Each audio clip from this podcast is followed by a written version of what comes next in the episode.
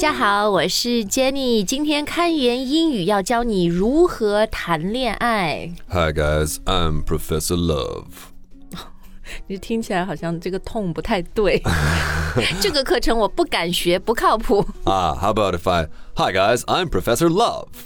Professor relationship。 Oh, okay, okay. Hi guys, I'm Professor Relationship, also known as Adam. 好，今天我们想讲恋爱啊，主要就是最近微博上有一个非常热议的话题，就是大学是否应该开设恋爱课呢？ Mm, right. So, should universities or should colleges provide their students with relationship education? 嗯，对，好，这个 呃，其实是中国青年报的呃中青校媒就做了一个调查，Yes, that's right. So, there was a survey of many college and university students. 嗯，对，就是他们 survey 了大概一千多个大学生，就问说，你们觉得学校是不是应该开设这种恋爱课啊、a n d there's some、uh, really interesting stats and findings。好，所以我们今天就跟大家聊聊这个话题。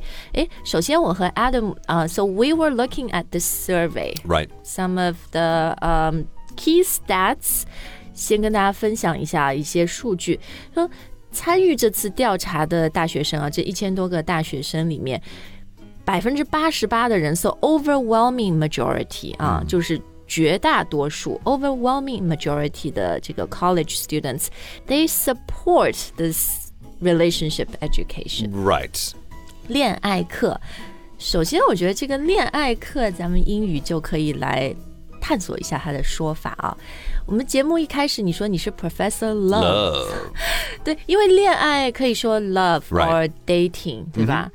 但是 我们如果用 relationship 这个词来表达，你觉得有什么不一样呢？ Well, love is a very, very abstract concept, whereas relationships are things that we are actually in in our daily lives. 啊、它是一个关系，对吧？是一个浪漫的 romantic relationship。 Right. 嗯，所以其实恋爱课啊，嗯，我看了 China Daily 用的翻译是 relationship education。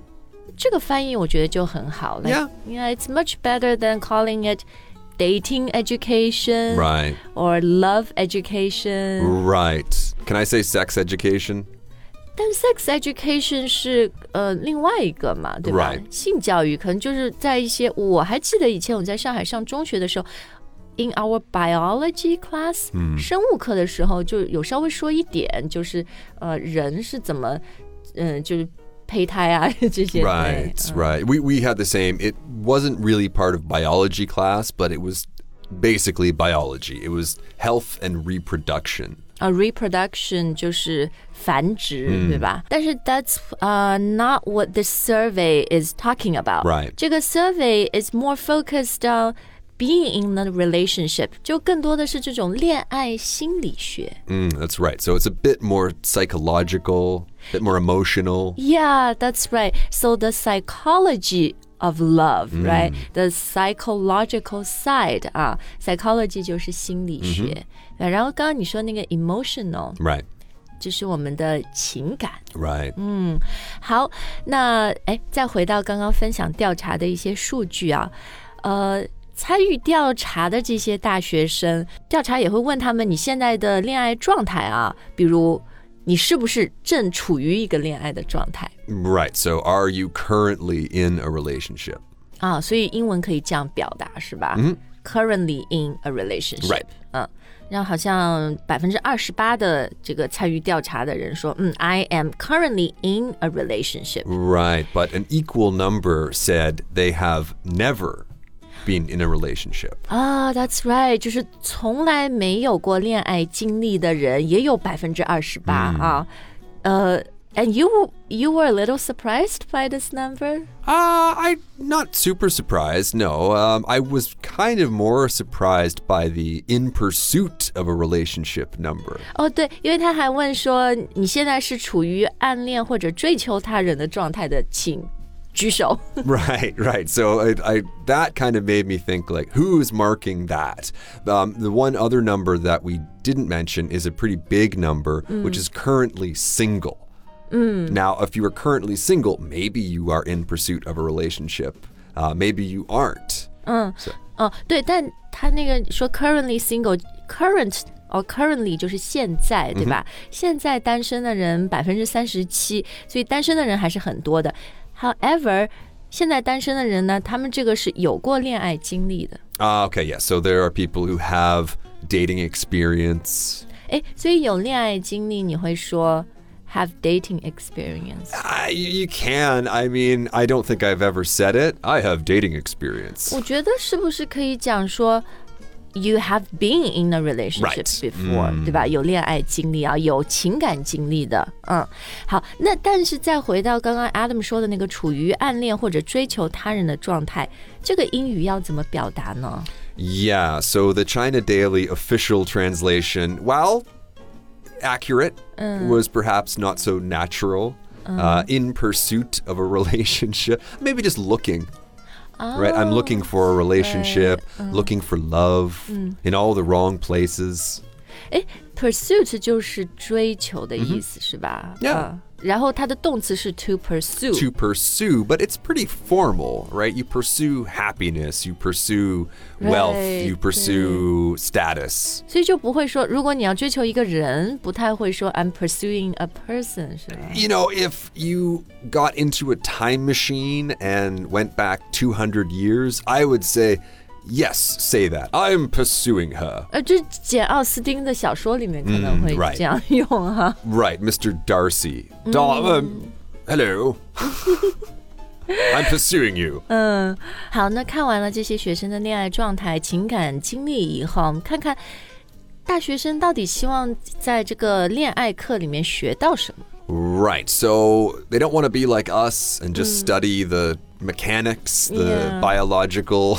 我觉得最主要是大学生就觉得，呃，可能这方面接收的信息是很少的，因为在家里就特别咱们中中国的家庭，我觉得还是不太好意思跟爸爸妈妈聊这个东 Oh 西。 yeah, for sure, for sure. I, I mean, Yeah. I remember asking my dad lots of questions about, you know, how do I ask a girl on a date? How do I? Well, actually, this next one is I do remember asking this too. Just how do I talk to girls? How do I communicate? 怎么跟异性沟通是吧？或者怎么跟你的 romantic partner 沟通啊？对，其实看大学生希希望在恋爱课上学习到的内容啊，很有意思，就是。又是 majority，而且挺 overwhelming 的 majority，百分之七十多的人说，我希望学到如何在感情中保护好自己。 Ah, okay. So how to protect yourself? Mm, important. 对，因为你付出了感情，就很容易受到伤害嘛。 Right. 我们前段时间不是还做了一个节目说 getting hurt，、对吧？So, um, you know, love hurts. Love hurts. Like I'm basically thinking this. My entire brain right now is just songs.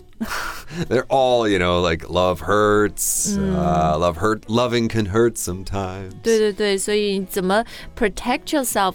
I guess emotionally and psychologically，、 Right. 呃、f r o m that 啊。然后呢，还有很多大学生希望学到如何在感情的关键时刻做出选择。 Right. So how to make those critical or key, key choices. choices，也可能就是 呃，比如 When do I know a relationship is over? Or when Right. should I, you know, break up with someone？ Right. 是吧 When 嗯 when is it time to double down on this relationship or when is it time to cut and run? 没错，嗯，好，哎，接下来这个比较 light 比较好，就是如何让相处更愉快。 Mm, okay. So how to be happier? Yeah, how to be happier in a relationship, right？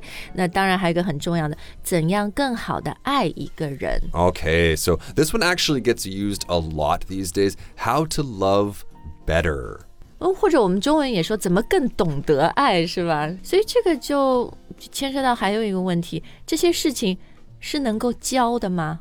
Is love and relationship teachable？ Yeah, so I I think it is, and we're gonna actually get into what they are teaching uh, at some of these schools in a second. But I think a lot of it is not necessarily related to relationships. It's just teaching people about being human. Adam 觉得不光是说恋爱啊，是说我怎么做一个更好的人，对吧？怎么 Right, 更好的对待别人。 If you are a kind and thoughtful person, to both of those people, you will probably have a decent relationship. 对，然后我觉得还有一点很重要的就是，呃，其实我我也希望这种恋爱网课能够更好的教教我们 how to understand ourselves better。 Hmm, right. 因为 I have to admit，我的初恋男友后来就变成我的老公、s o I actually would call I would fall in those who have never been in a relationship before、 然后我我自己啊，现在就觉得说很重要的一个摸索过程就是 understand 我自己是什么样的一个人。So I think that's also important。It is. Yeah, we all can love better. 嗯，诶，前面我讲到初恋，初恋英文怎么说啊？ Oh, you could talk about your first love. We often say puppy love. Oh, that's really cute. Puppy 就是一个小狗嘛。 Right, but we don't say like he was my puppy love. Oh, we're, but- we're talking about the situation. The idea. The idea, right? That is puppy, Puppy love, OK，哎，那你可以说 He was my first, first love. OK，那我们现在 Let's look at 这些恋爱课程啊，到底是在教什么？呃、b e c a u s e obviously 中国现在有一些高校已经在开这些恋爱课了。然后我们这里有一个例子啊，是中国矿业大学有一门网课叫做恋爱心理学，So the psychology of love。嗯呃，它的这个课程概述 The curriculum. The curriculum，、对，curriculum 有什么啊？我我们来给大家举几个例子啊。嗯，本课程会涉及到的问题，为什么你一直没有找到 Mr. Right？、 Okay, why can't you find Mr. Right? 这听起来有点 sad。再看这个课还会教你，为什么你不会恋爱 Okay, so why can't you find love? ，or maybe why why are you bad at love？ Well, so that sounds 这 a 这个太 direct 了，不行不 a 行。 bit judgy, yeah, a little bit judgy. Uh, so we might even hear again today. There are so many psychologists on the radio and in classrooms. You might even hear, "Why can't you love?" 哦、 what is yeah, stopping you from loving? loving? Yeah，嗯。第三，为什么你总是失恋？ Mm, okay, so why do you always lose at love? 哎，可以这样说，lose at love， Right 失恋啊，或者可以说 why why do you have so many failed relationships？ Right. So again, Again, judgy. It's pretty judgy. So that's a fairly direct translation, which will work, but probably what people would say is more like, why do these relationships not always work, Work out exactly，这比较好。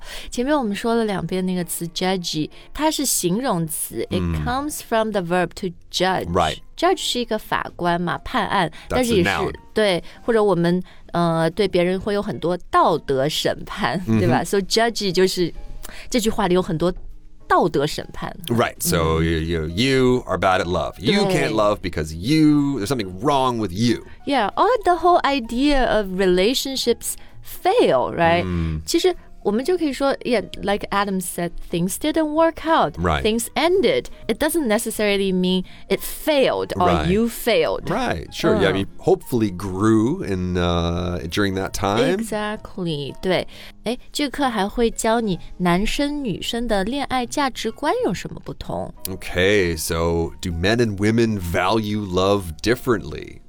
Yeah, I think that's super important，因为 我是感觉确实是有一些差异的。What do you think? Well, that's the the book they've always talked about for years, right? Men are from Mars, Yeah, women, women are from, from Venus. It's it's just uh, we are two.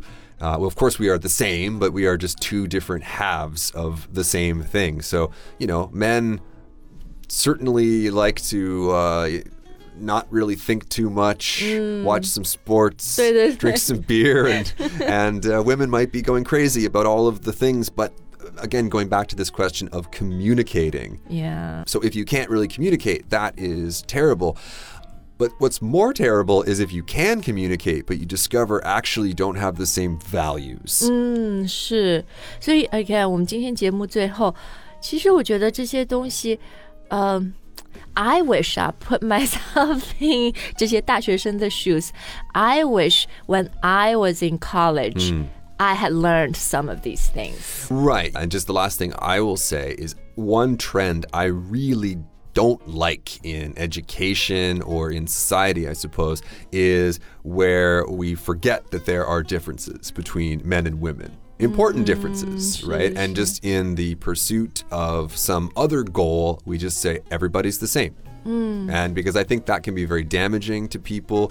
You know, you're not going to learn how to love yourself better and love your partner better if you can't accurately define where the differences are. 这些其实都是可以学习的。 Yeah, yeah, yeah. OK，那我们今天的节目就到这儿。哎，大家觉得大学是不是应该开恋爱课呢 ？Do you wish that you had taken some 恋爱课程 in your college days? That's right. Come and let us know. 好，谢谢大家收听今天的节目，我们下次再见。 All right, bye, guys.